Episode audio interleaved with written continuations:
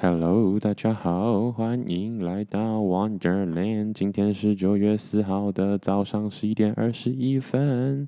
OK，今天是已经是第二集了。哈哈，其实，哎，昨天还是前天，我不是说我要一连给我录上六七集，结果就是，哎，对，就是突然一个身体不适，然后就放飞自我，然后一放就是两天，所以没办法，因为等一下我就要去。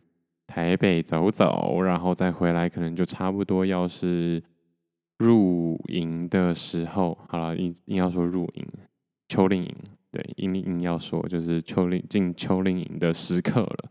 那进秋令营时刻呢，我希望我自己是可以再录个一集这样子。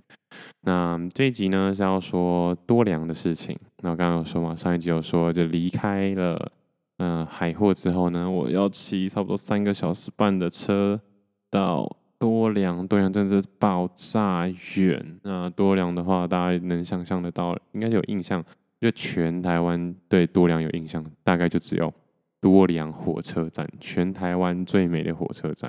但其实真的是 bullshit。但如果因为这样子而稍微停留一下多良，我觉得也是好的，因为毕竟整个海景是很很不错。但火车站就真的还好，不怎么样，真的就是这样。那总而言之，因缘机会，我就接到了这个机会呢，可以前往多良，也是算是打零工啦。我觉得是非常特别，因为我到那边之后才发现，哦，金轮，然后才发现，哦，上面还有个多良部落。那嗯，先说好了，反正就是离开海货之后，骑那三个小时半的车，我真的骑到手都麻掉了。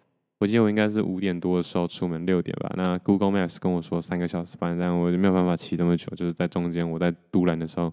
其实偷偷的又休息了一下，然后吃个晚餐，才继续把它骑完。那其实过了台东市区，一直到太麻里这一段呢，就基本上很多地方是没有路灯的。那我又骑着我的摩托车，然后那个车灯又其实很亮，可是它指向性很差，所以就是别人看我车灯会觉得很亮，但我从我的车看出去，就它没照到太多有用的地方，这样。听起来非常糟糕，但总而言之就是骑的算是蛮累的。然后我只能单手骑，真真的就是还好都没有下雨。那我其实我不知道有没有说，反正就是后来我会稍微早一点回来。我差不多八月，现在九月，因为九月七号嘛。但是其实我只要九月初再回来就好。但我后来就八月三十一左右，八月三十一对，就往开始往家里回来了。我是九月一号到的。为什么要这么早到呢？是因为有台风。我真的觉得我真的是啊，真是很感谢自己的决定。不然，如果是你看现在九月四号嘛，九月二号那天其实雨就非常大了。那一号的时候，我其实只稍微淋了，就是淋了差不多两个小时的雨而已。但是那些雨都不大，对，现跟新这两天比起来，就是已经小很多。但非常不想要淋雨的时候骑车，因为我们完全没有带雨衣，我就是太相信自己的，就是。嗯、嗅觉了。那总而言之呢，也是有淋雨啦，不过就是还好，因为雨也不大，或者是雨大不大也没差了，反正就是全身湿着回来也没差。好，但总而言之呢，我就去了多良，然后到多良的时候已经差不多是晚上十点了。那我不知道大家记不记得多良车站？多良就是在台十一旁边嘛。那台十一是嗯、两线道，然后左右就是南上、南下、北上各两线道，所以就是路还算蛮大的。还算大啦，但不知道非常大。那旁边上去那个多良车站的路就是尤其小，而且非常陡。上面因为没有停车场的关系，所以你必须得停在台西线，然后再走路上去。但是我是骑摩托车，所以我可以骑上去。那也是因为我是去打工的啦，所以那边应该也会给我一个停车位吧，是这样想的。那我在去的那个地方叫做向阳新川，在多良火车站的楼上。反正会说楼上是因为它就是一个发夹弯上去，然后每个转折处就会一个地，就我就会称它为一楼这样子，一层楼。那多良车站呢，就是第一个层楼，因为另外一边的话通常都是上厕所地方，所以有建筑物的地方就是第一层楼是多良车站，在上面一层楼就是向阳新川。那我刚开始到的时候，其实就觉得哎。嘿，这里有什么吗？那这里有的东西呢，就是那一对翅膀。我不知道大家有没有去稍微查过，但我也不想特别查一下。但如果去多良的话，你应该会看到很多打卡的人都在那边打卡，就是那一对翅膀。那那对翅膀当然是蛮漂亮的，但是更漂亮的，我觉得是后面的海景啦。但有多了那对翅膀呢，让更多人有理由留在那边，就是这样。那我就在那边打工，那做的内容其实也就是内外场送送餐、讲讲故事，然后结结账这样子。那其实因为那边是一个木工坊，所以其实有有机会玩一些木工，但我玩木工的时间没有非常的多，因为他们师傅都有自己需要做的事情，这样。那未来他们也是可能会发展一些 DI，我为什么要帮他们打广告？啊，反正就是，但就是这样啦，就是 就是未来他们要发展一些 DIY 的课程，我觉得就变得蛮值得一去的。但我觉得最大的问题点还是没有停车位啊，那那这样就会变成说我必须爬两层楼上来。然后玩木工，OK，我觉得玩木工真的是算是蛮好的一个诱因。我会为了玩木工去，但我很难为了拍那两张照爬这么高层楼这样。对，那哦，但这这是这是他们未来发展的问题。那我也只是一个以一个就是游客的心态去去讨论而已。对，那前面几天呢，虽然说说第一天好了，第一天的时候完全就吓到了，因为那个住的地方呢，可可以说是比海货还更贴近大自然吧。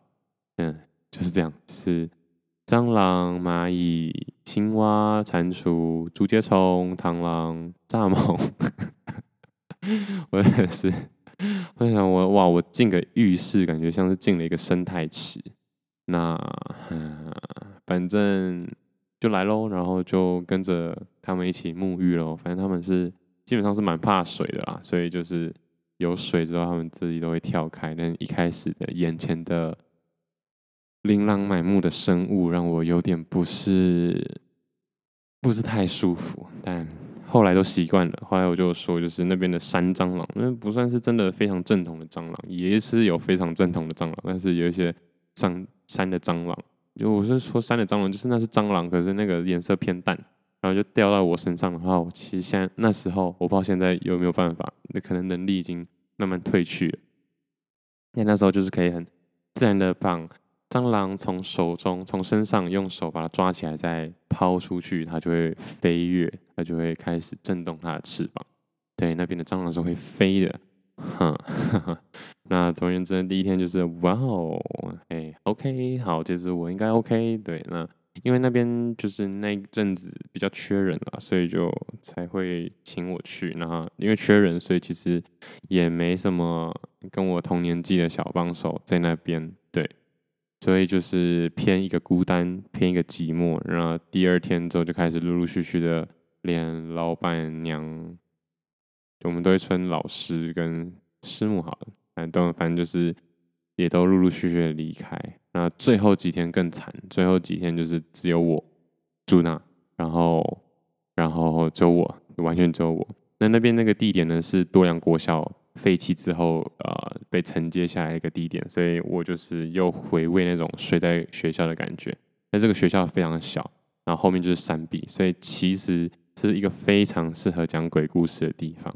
但我不知道为什么那几天我好像就是就是胆子很大，还是就已经太习惯这种就是哎、很荒凉的地方。我告诉你，就是那边我觉得非常值得一去，或者是很特别的一个点，就是那边的海岸线非常非常的长，就整个台十一线旁边都是海岸线嘛，然后你就可以在你就看到这非常长的海岸线，而且金轮大桥很漂亮。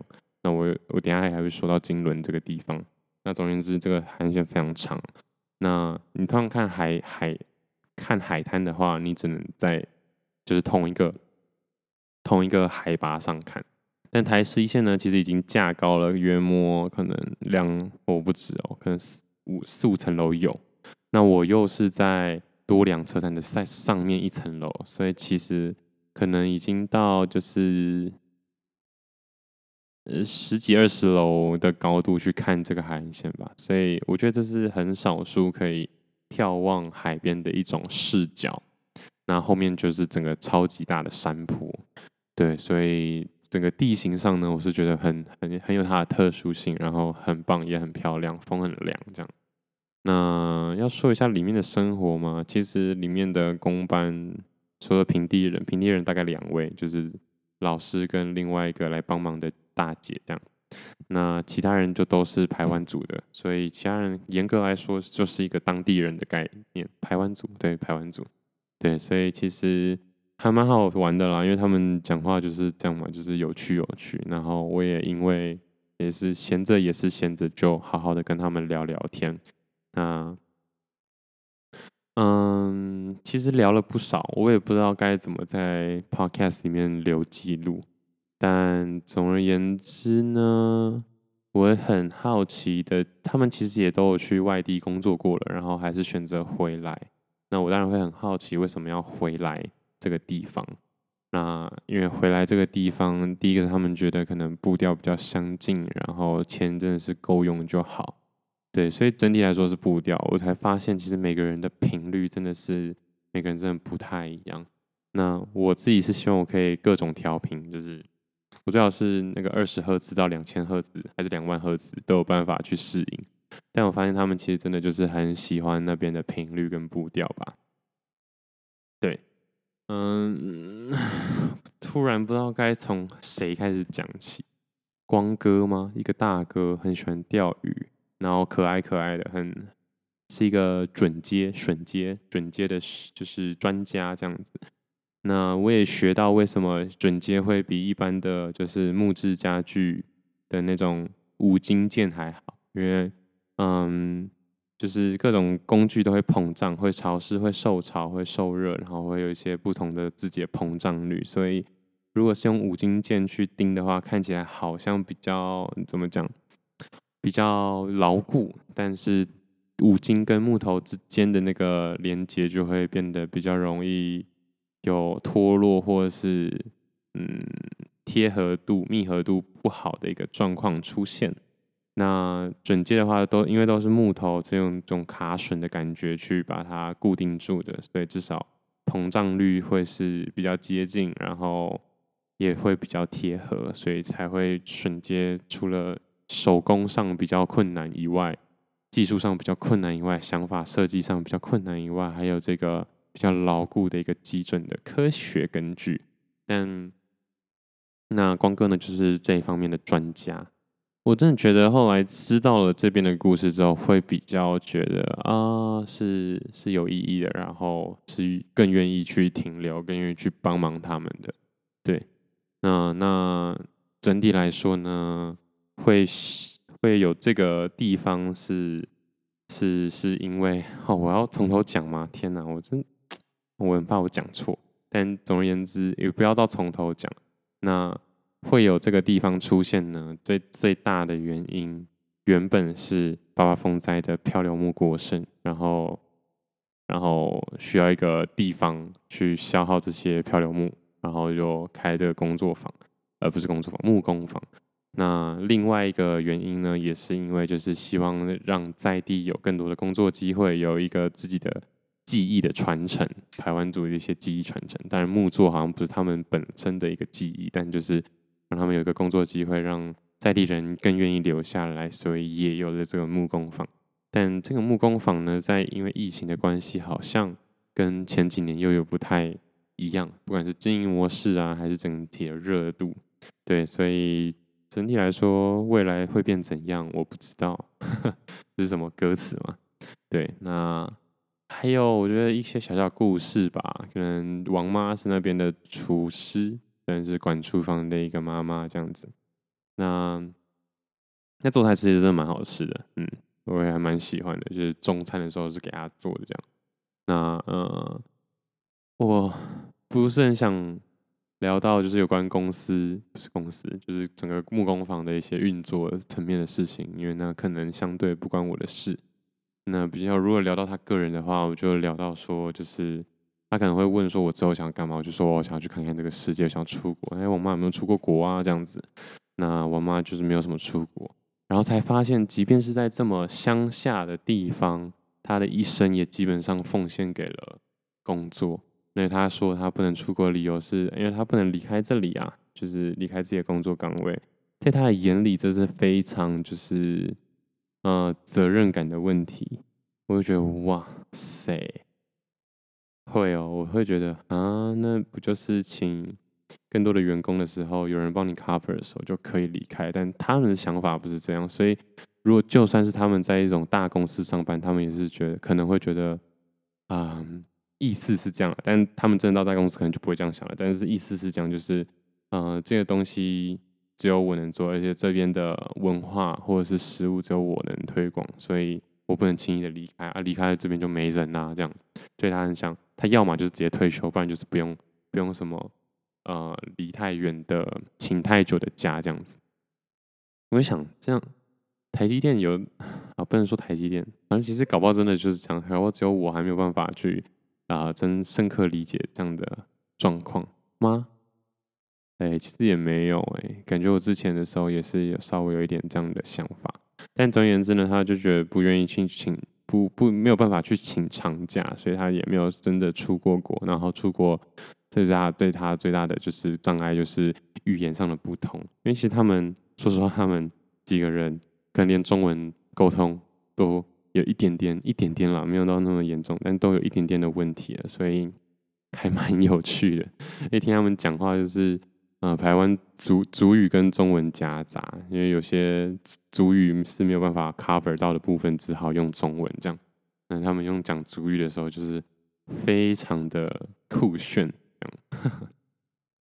那总而言之，他就说他其实也蛮想出国，不用到出国，就是去离岛走走看看。他还没有去过兰屿，他还没有去过绿岛，好像去过绿岛，没去过兰屿。然后就哇，多近啊！但啊，大家自己 Google Map 自己看一下，就是多良台东离兰屿有多近？你你对啊，澎湖就算了，或者是金门马祖就算了，对啊，但他是想去的哦，这。不是说他不想去哦，他是想去的，那可能就是没什么机会，然后也很期待，可能有机会的话，小孩带他去这样子，然后就觉得，嗯，我自己会觉得就是一个对比啊，就是也许我的爸妈也会是这样想的。其实重点不是距离，重点不是钱，重点不是时间，可能不是时间对他来说现在可能是时间，但之后可能不是时间，重点是小孩没有办法带他去，他要的只是人啊，就又让我回想到。上个月的那种思辨嘛，就是一段旅程，或是人生的旅程，到底是人重要还是风景重要？嗯，然后一直以来，我好，我再重复一次好了，一直以来我都觉得风景更重要。我我这样子到处跑，看的就是不一样的风景。但是我这两个月来觉得，哇，不同的人可以带你带你看到更多不一样的风景，即便是都是花莲好了，好，假设都是。都是同一个景景点七星潭啊，那你可能觉得我来这边就是来看七星潭的，没错啊，就是七星潭。可是不同人可以看你带你看到不一样的七星潭。再比如说兰屿，我为了去看那些风景去了兰屿，但是兰屿还有很多奇奇怪怪的角落，是每个人对于兰屿不同的见解、不一样的风景，然后不一样的视角去看兰屿。所以我觉得哇，人其实可以让你看到更多不一样的东西，因为你。会去看这件物体，可能会习惯从某个视角或某个地方去看，但是每个人会有不一样的去看这个地方或是这个物体的方式，这样。对，所以稍微让我觉得，哎，好像人更重要。但另外一种人更重要是一种共同的回忆，共同去去体验的体验。嗯，这样。好，那其实就是把他们，我觉得很开心。真的很开心，我现在只能说很开心，因为 你真的要我把每个人都剖出来这样子讲的话，好像我不知道，我不知道，不知道该能不能，或者是该不该这样讲。那还有其中几天，因为台风的关系，也是过境，没有到切过台湾而已，就只是在海外这样子稍微经过一下，然后整个台东就下暴雨这样。那我的车也因此就是蓄电池，应该是那个部位就是没有电了。整个电池是有电，但蓄电池没电，所以就一直发不起来。然后我那一天刚好是我就是要开始一个人住的第一天，就我没办法出门，知道那种心情有多可怕吗？你知道没办法出门就是 literally 没办法出门，因为我刚有说嘛，我要到台十一就要下两层楼，那个坡我真的不想走上来，而且如果很晚的话，完全没路灯，我也不想走上来。那如果从那边再走到金轮，金轮市区金轮沙滩是我另外一个觉得很特别的地方，就是因为金轮大桥的出现，所以大家基本上对金轮市区呢就是直接略过，它不会很少人稍作停留。但那应该说，如果你没有特别去查金轮市区，然后你有想要去点的话，那金轮市区现在其实有非常多可以玩的东西，不管是咖啡厅还是 SUP，还是整个金轮沙滩。金轮沙滩在今年的暑假还有办那种就是沙滩音乐季，然后就啊、哦，直接被电爆，超痛。看，还有九一去去参加这样，好痛！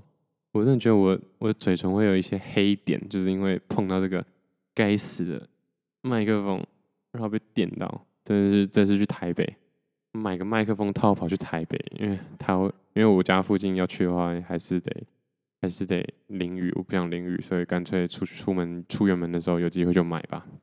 好，反正就是金轮是一个非常值得去的地方，我觉得我还没有探索完，但如果我觉得有趣的话。可能搭火车，然后再租个摩托车吧，因为我觉得有摩托车还是差蛮多的。因为我就像我说的，就是胎十一就像动脉一样，那是一个非常粗的血管。然后金轮甚至整个里面的山区就是微血管，那那些微血管是你开车是不会想去的，因为非常的路小就算了，然后路况也差，所以如果办法骑摩托车的话，就给我骑摩托车。啊，我现在又在干嘛？对，没有，反正就是有办法骑摩托车就骑摩托车。那我去多良了之后，上多良有一些部落，一八一四哦，还是什么的，还有福赖哦，这两个点也是很赞。这是一个餐厅跟一个咖啡厅，然后其实其实整理的算很好，我真的觉得就是这些回去经营，不管是餐厅还是空间的一些人，其实都带了蛮多。美感的美的元素，不只是只是荒凉而已，他们有带很多现代的元素回去，然后不会很科技，所以你也不会觉得说呃打坏了整个视觉上的感觉。所以其实我觉得很赞，真的很赞。有机会的话，真的可以可以去一下。但是最嗯麻烦的就是 交通的问题，因为我刚刚说二楼就是。向阳新村，然后再上去要到一百四的话，其实就是骑车也要个三五分钟。但那个坡哈，跟那个道路的狭窄程度哈，再来就是你不一定有停车位可以停哈，你真的就会觉得，哎，就是你上去可能就是二十快半小时了，然后发现呃没地方停哦，然后他就很掉头，然后你直接下山，就真的只能下山，那没有完全没有空间给你路边停车，对，所以。嗯，所以就是骑摩托车的话，真的可以去看看。然后我自己是骑来骑了骑到了更在更上面，骑到了上多良。那那个地方其实是就连当地人都不一定会经过的路了。我骑到金润溪的上游吧。那为什么不会走那边呢？因为一个是路况真的是非常差。那再来是上多良部落的那些人后来都搬去。金轮了，所以金轮市区其实是四个部落，所以有四个头目，所以他们虽然是一个四个，算你可以算是四个国家挤在那边啦。对，那我会知道是因为就是我某一天也是认识到一个香港在做品牌设计的人，那我不知道他在做什么品牌，因为其实没有聊到，没有聊的那么聊得很广，但都没有聊得非常细节。那他来台湾也差不多三四年了。然后也很想回香港，因为就很久没回去，毕竟疫情的关系嘛。那那后来因为来这边做这个计划，又要待两三个月这样子，然后就觉得哇，这里他自己觉得那里根本就是属于他的地方，所以他就想说，那再待一下这样子。那因为他要了解整个地区的文化背景，才有办法做出一个品牌，让呃。这个地区的所有人都认同这样子，所以他要做这样的相关的 research，我觉得还蛮酷的。那嗯，所以他就说到就是要跟各个头目去去去攀关系这样子，不是攀关系啦，就是去交流感情，要去了解嘛，去深入他们到底在意的是什么东西，他们共同觉得这块区域最棒的东西是什么。好。那大家可能会问我说：“哎，那是什么？”那我我不知道，因为他可能也还不知道，所以不要问我。但是我觉得就是还蛮有趣的。那我觉得最最兴奋的就是我骑进那个乡间小，那毕竟不是乡间，那是山间小路。然后很漂亮哎，我是有拍照了，但我拍照技术不是非常的好。那基本上就是在可能四五十楼的山上往下眺望整个金仑市区，包含金仑大桥跟跟沙滩这样子。哦，那个沙滩哦，那那个辽阔感就有了。然后还有其中一个点是我骑着沿着从金仑沙滩进去之后，然后沿着台十一我。台十一在上面，我在下面，然后沿着这个海岸线一直骑，一直骑，哇哦，真的是太赞了！另外一个可以这样子玩的地方，应该就是粉鸟林那附近神秘海滩哦，在宜兰那里，对，那里也是有个秘境，很多人会开就是 G car，然后沿路开到很深的地方，然后再来就是清水断崖玩 SUP 的那种沙滩的感觉，然后但是。清水断崖那边的那个沙滩是你看得完的，但是金轮沙滩那边的沙滩那边的海岸线是你看不进的，就是那可能是二三十公里的路程这样子。对，但是你应该是没有办法走完那二三十公里的路程。我说骑车的话，骑车可能稍微好一点，但开车可能不行。对，那我不是有说吗？就是其中一天是那个台风过境。我就我就终于知道为什么台十一要拉近拉这么近了，因为原本原本感觉就是可能有个嗯五六十公尺的海滩吧，就是道路再到海岸线可能有个五六十公尺，结果因为那整个浪起来之后，都已经快到台十一了，但可能还有个二三十公尺，但还不是强台，所以他们就说，如果真的嗯、台风很强的话，那个浪可是可以直接打到台十一上面的，我觉得。哇，蛮难想象的，真的蛮难想象的。嗯，大家如果有印象，或是要么就自己去看啊、对，不好意思，没有啦，就是你就会知道，哎、其实蛮难想象。但我自己看的时候，只是一个随便过境的台风，还没有到台湾本岛的台风，就有这样的浪的能力，我就觉得，哎、还蛮特别的。好，那金轮好像只讲到这边。啊，金轮就是自己大家这个可以再去看一下，打个蛋啊，或者是利卡咖啡的食物都还不错。然后，嗯，再来最后我要说什么、哦？我有一些心得啦，但其实还是跟就是这个木工房有关，因为那边是刚接手状态，所以还有很多杂物。嗯，感觉出来老板有点没有办法适应这样的经营强度，但其实他们也是。不用讲到太细节，但总而言之，那边的状态不是非常好。我觉得那边的状态就像是一个，嗯嗯，刚转职的人，是这样讲吗？反正就是一定是有一个状态要切到另外一个状态，然后前一个状态呢，进的不差，是不能说不好，但是累积了不少的能量，不能说是负的，但就是好的、坏的都有。